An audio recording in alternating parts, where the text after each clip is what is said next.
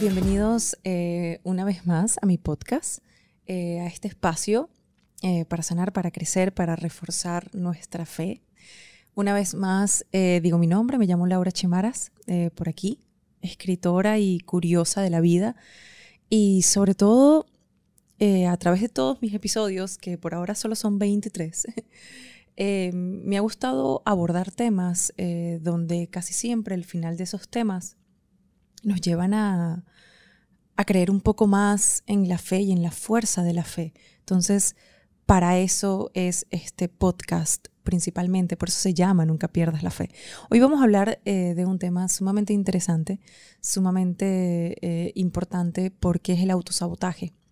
Todos nos hacemos eh, autosabotaje a nosotros mismos, todos eh, nos decimos que no podemos, que tenemos miedo, somos inseguros, no somos capaces, tenemos poca autoestima. En el episodio anterior hablamos de la importancia de fomentar nuestra autoestima, eh, de trabajarla, de tener alrededor personas que te ayuden a fomentarla y, es un rol, em, es una fuerza muy importante que debemos tener para poder cumplir eh, cosas buenas para no autosabotearnos. El autosabotaje, sabotaje, perdón, son pensamientos inconscientes que nos manipulan para no lograr lo que nosotros queremos. No es algo que hacemos consciente. Como por ejemplo, tengo celos. Nosotros cuando somos celosos es algo totalmente inconsciente que va recreando cosas en nuestra mente para generar un problema o un caos o no querer, no querer ver la verdad eh, que realmente está sucediendo. Que ¿Por qué estás teniendo celos? Hay celos que sí valen la pena, la pena porque está sucediendo algo, pero hay otros que simplemente no y trabajan de ese inconsciente. Y eso es un poco autosabotaje tanto en tu relación como para ti sobre todo para ti, porque una de las cosas que más puedes detonar es eh, el miedo y cuando eso se detona es muy difícil volverlo a tener a nuestro centro. A ver, ¿cuáles son los factores? Eh, hice todas mis anotaciones. ¿Cuáles son los factores y los tipos de sabotaje? Eh, el perfeccionismo. ¿A qué me refiero con el perfeccionismo? Por ejemplo, yo conozco muchísimas personas Em, que no sacan un proyecto, que no quieren ir, ir adelante, no solo por el miedo o por lo que puede causar, el estrés que puede causar sacar un proyecto nuevo, no, sino simplemente para ellos nunca está perfecto. Por ejemplo, el mejor ejemplo, un libro. Eh, escuché una vez de un gran escritor, eh, no recuerdo el nombre del escritor, pero el escritor decía, una obra nunca va a estar lista. Entonces, la obra te van a decir que está lista cuando los lectores la tengan en sus manos, la lean y te compartan lo que están viviendo a través de esas letras. Entonces, como escritor vas a tener muchísimo miedo y vas a pensar, si esto no está perfecto, si no he escrito de tal forma, no lo he narrado de tal, de tal forma, no voy a poder sacarla. Entonces, eso quiere decir que nunca vas a sacar tu libro. Esa es una de los primeros autosabotajes que, que, perdón, que nosotros tenemos. Siento que uno de los más importantes, porque tanto sucede en las relaciones, sucede en el trabajo, sucede en cosas, eh, en acciones propias que queremos tomar. Entonces tenemos que estar pendientes con eso. Yo siento que eh, aferrarnos al perfeccionismo, eh, aferrarnos a que todo esté perfectamente en un orden, siento que puede ser un poco de locura porque gran parte de mí, de mi pensamiento, es mi humilde opinión. Siento que personas pueden tener un pensamiento sumamente diferente. Eh, las cosas nunca van a estar perfectas. Siento que para tu ojo puede estar perfecto, pero capaz para otra persona no va a estar perfecta y ahí se puede abrir una mesa de debate muy interesante. Entonces, si buscamos la perfección, todo es muy subjetivo, eh, todo es muy complicado. Entonces, eso es primer autosabotaje que nosotros tenemos. El segundo, dejar las cosas a medias. A mí a veces me ha pasado y sobre todo eh, empezando, tenía yo como 18 años, el hecho de que yo estaba trabajando muchísimo, me costaba terminar mis estudios. Entonces empezaba una carrera y por tantas pautas de grabación que tenía no la podía terminar y nunca me sentí bien a través de los estudios hasta que tomé responsabilidad sobre eso y fui adelante, es decir, cosa que empezaba, cosa que terminaba. Entonces, eh, creo que una de las cosas que más abandonamos las personas son los estudios a temprana edad, sobre todo a temprana edad cuando pensamos que las cosas importantes son otras, como las amistades, como socializar, como tener... Eh, una gran familia, un poco de dinero, un estatus, ser popular y todas las cosas que se pueden manejar y circunstancias que se pueden manejar en la adolescencia. Tendemos a abandonar un poco los estudios, pero ya un poco hacia la adultez eh, hay muchas excusas para abandonar cualquier cosa y podemos abandonar un sueño. Constantemente recibo yo mensajes de personas eh, de cómo continuar con un sueño, cómo hacer, eh, cómo seguir adelante si este sueño no me permite todavía vivir con él, cómo lo puedo fomentar. Y siempre he llegado a una conclusión y he dicho, tienes que negociar contigo mismo. El hecho de que estás trabajando todo el día para X empresa porque esa empresa te da a ti la economía suficiente para poder vivir y poder eh, estar estable, en algún momento del día puedes tener 45 minutos, una hora de negociar y trabajar contigo eso que amas.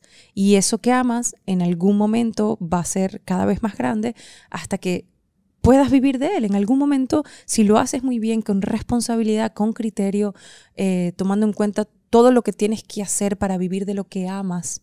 En estos días compartí una infografía que decía que uno de los primeros puntos eh, como las lecciones que las personas aprenden tarde, el primer punto era que cuando haces lo que amas, uno tiene que trabajar tres veces más, porque no es algo que sucede a menudo, no, no todo el mundo hace lo que ama, más bien son pocas las personas que viven de lo que aman. Entonces, si lo vas a hacer, lo tienes que hacer con mucho más esfuerzo, con mucha más dedicación y ese es otro autosabotaje que tenemos, no terminamos las cosas ni nuestros sueños por miedo, por porque voy a empezar eh, los estudios, una meta, aprender un idioma, eh, escribir un libro, eh, terminar un maratón, hacer un deporte, por ejemplo, cuántas veces o cuántos años están las personas peleando con la alimentación.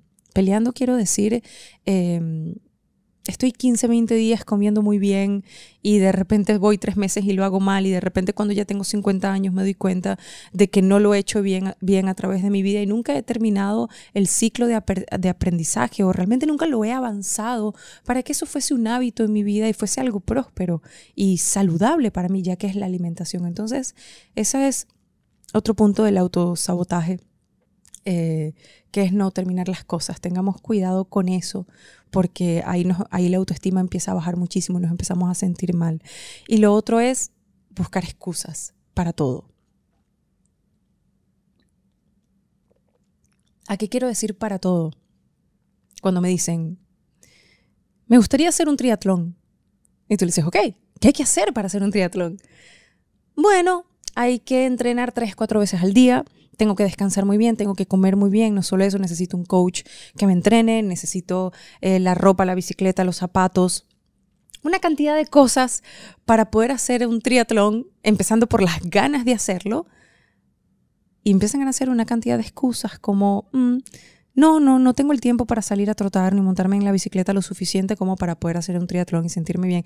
No, yo no creo que yo esté capacitada, tengo muchísimo trabajo, eh, no lo puedo hacer. Lo mismo pasa con los estudios, lo mismo pasa con prepararse para un examen, prepararse para algo importante en tu vida.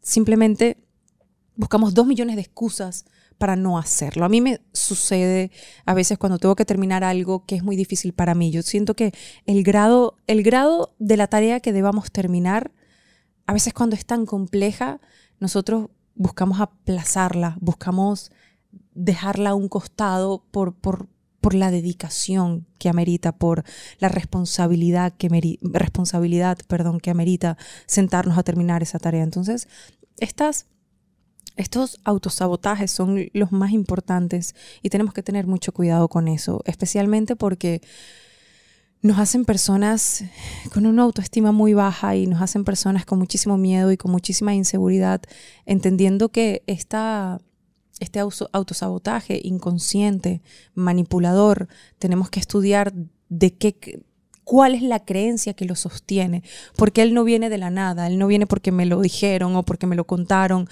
o porque se me pegó de alguien, él, él viene porque una creencia lo está sustentando. Yo creo que algo funciona de esta forma y por ende no quiero salir de mi zona de confort y como no quiero salir me quedo aquí y empiezo a decir una cantidad de cosas a mi alrededor como tengo miedo, no lo voy a lograr, no voy a terminar esto, no tengo el tiempo, no me voy a preparar, me quedo aquí tranquilita en esta caja eh, donde todo está transcurriendo muy bien, donde las cosas están pasando muy bien y lo que está sucediendo es que estás en una zona de confort y no quieres salir. Entonces, vamos a agarrar esta idea que, que les acabo de comentar, déjenla ahí a un costado y quiero citar algo eh, de Jordan B. Peterson algo, algo muy importante, una regla de, su libro, donde él dice, eh, trátate, trátate a ti como si tú dependieras de ti mismo, es decir, cuídate como si tú cuidaras a otra persona, porque normalmente cuando nos dicen, eh, tienes que cuidar, por ejemplo, tienes que cuidar a tu mamá, eh, le tienes que dar tantas pastillas, tienes que estar pendiente de ella, tienes que hacerle la comida. Lo mismo pasa con un, hijo, tengo que cuidarle al hijo, tengo que darle una cantidad de alimentos, cuidarlo, criarlo, ayudarlo, enseñarlo, educarlo y una cantidad de cosas. Nosotros vamos a poner el 100% en esa persona para, que, para que esa persona le vaya bien, eh, crezca muy bien, a mi mamá esté muy bien y no nos enfocamos en nosotros y cuando a nosotros nos dicen tienes que tomar algún medicamento, tienes que entrenar de esta forma, tienes que comer saludable, tienes que tener mejores pensamientos y tienes que tratar de nutrirte de cosas positivas. Simplemente no lo hacemos por porque se nos olvida, porque nos da flojera, porque decimos como para qué y nos tratamos como personas, más bien nos descuidamos, es la palabra. ¿Y por, qué quiero citar esta parte del, libro de Peterson? Porque en el momento que nos descuidamos, en el momento que no prestamos atención a nosotros mismos y que no podemos construir un camino eh, con responsabilidad, un camino con sentido, un camino con la fe, automáticamente va a ser mucho más sencillo el autosabotaje porque parte de poder salir de este autosabotaje, o no salir, de controlar este autosabotaje es tener responsabilidad. Hoy en día, cuando hablamos de la responsabilidad, simplemente decimos como, sí, yo soy muy responsable porque pago mi casa y voy al trabajo y me va bien con las personas, pero no estoy hablando de ese tipo de responsabilidad. Estoy hablando de la responsabilidad hacia ti. ¿Qué haces tú cuando tienes algún pensamiento en la cabeza? Anoche, en, la reunión del club de lectura, terminamos un libro que se llama eh, Con el corazón abierto de Dalai Lama. Y había un quote en particular que a mí me marcó muchísimo porque yo no, había, yo no me había percatado, a ver, yo no me había percatado de lo importante que es tener cuidado cuando uno tiene pensamientos negativos. ¿Por qué? Porque cuando tienes pensamientos negativos y no los identificas, automáticamente no solo te estás haciendo daño a ti mismo, sino que estás haciendo daño a muchísimas personas. Y con este quote venía la siguiente explicación. Uno puede tener muchísimos enemigos en la vida, uno puede tener muchísimas personas con el cual tú no te llevas bien.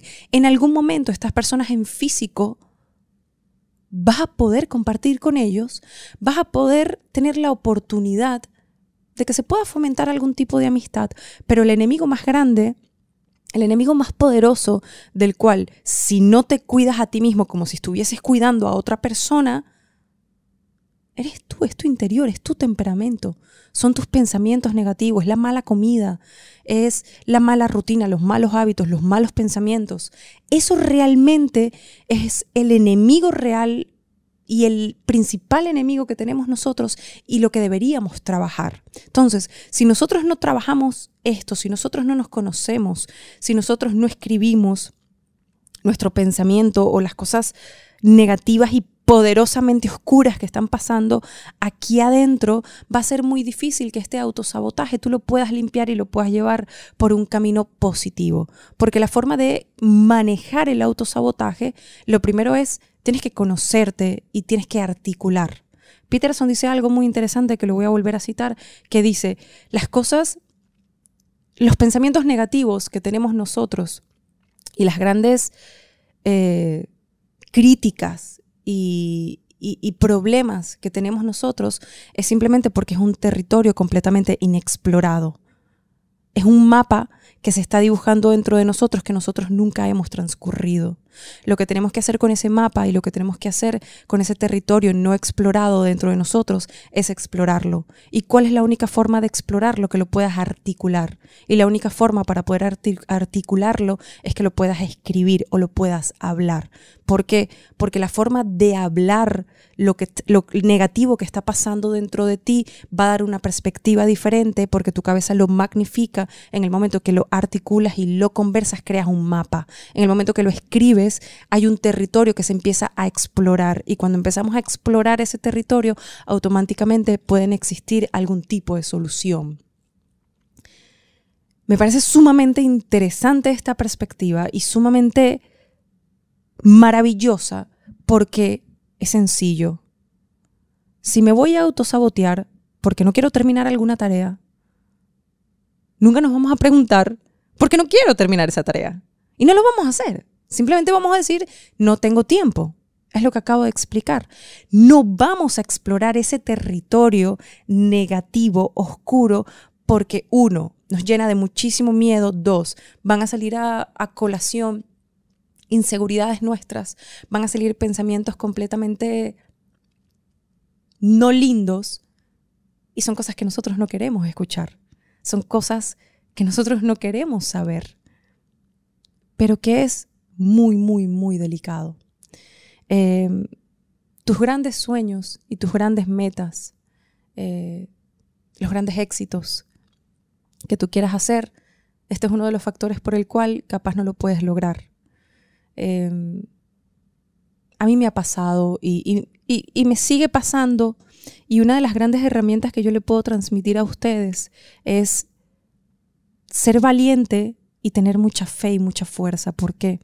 Porque aunque yo tengo mucho miedo de, hacer muchas cosas en mi vida y más, eh, como en estos momentos, levantar la voz como mujer joven, em, puedo, puedo presenciar muchísimas críticas, puedo presenciar muchísimas personas que no confían en mi fundamento de pensamiento ni en mis palabras por el simple hecho de que soy joven, de que tengo una carrera, de que no he terminado de sacar psicología, de que tengo solo tres libros, de que solo tengo 30 años y empiezan, pueden pasar una cantidad de cosas en mi cabeza diciendo, epa, apenas tengo 30 años, ¿qué está pasando? Todavía no soy una mujer grande, donde me pueden respetar un poco más y tener una credibilidad, pero aquí puede pasar dos cosas abandono el camino y me quedo con una gran frustración en mi casa, recordándole a mi familia, a la gente que amo, que no lo logré, que no lo logré porque el autosabotaje era tan grande que no me sentía capacitada. O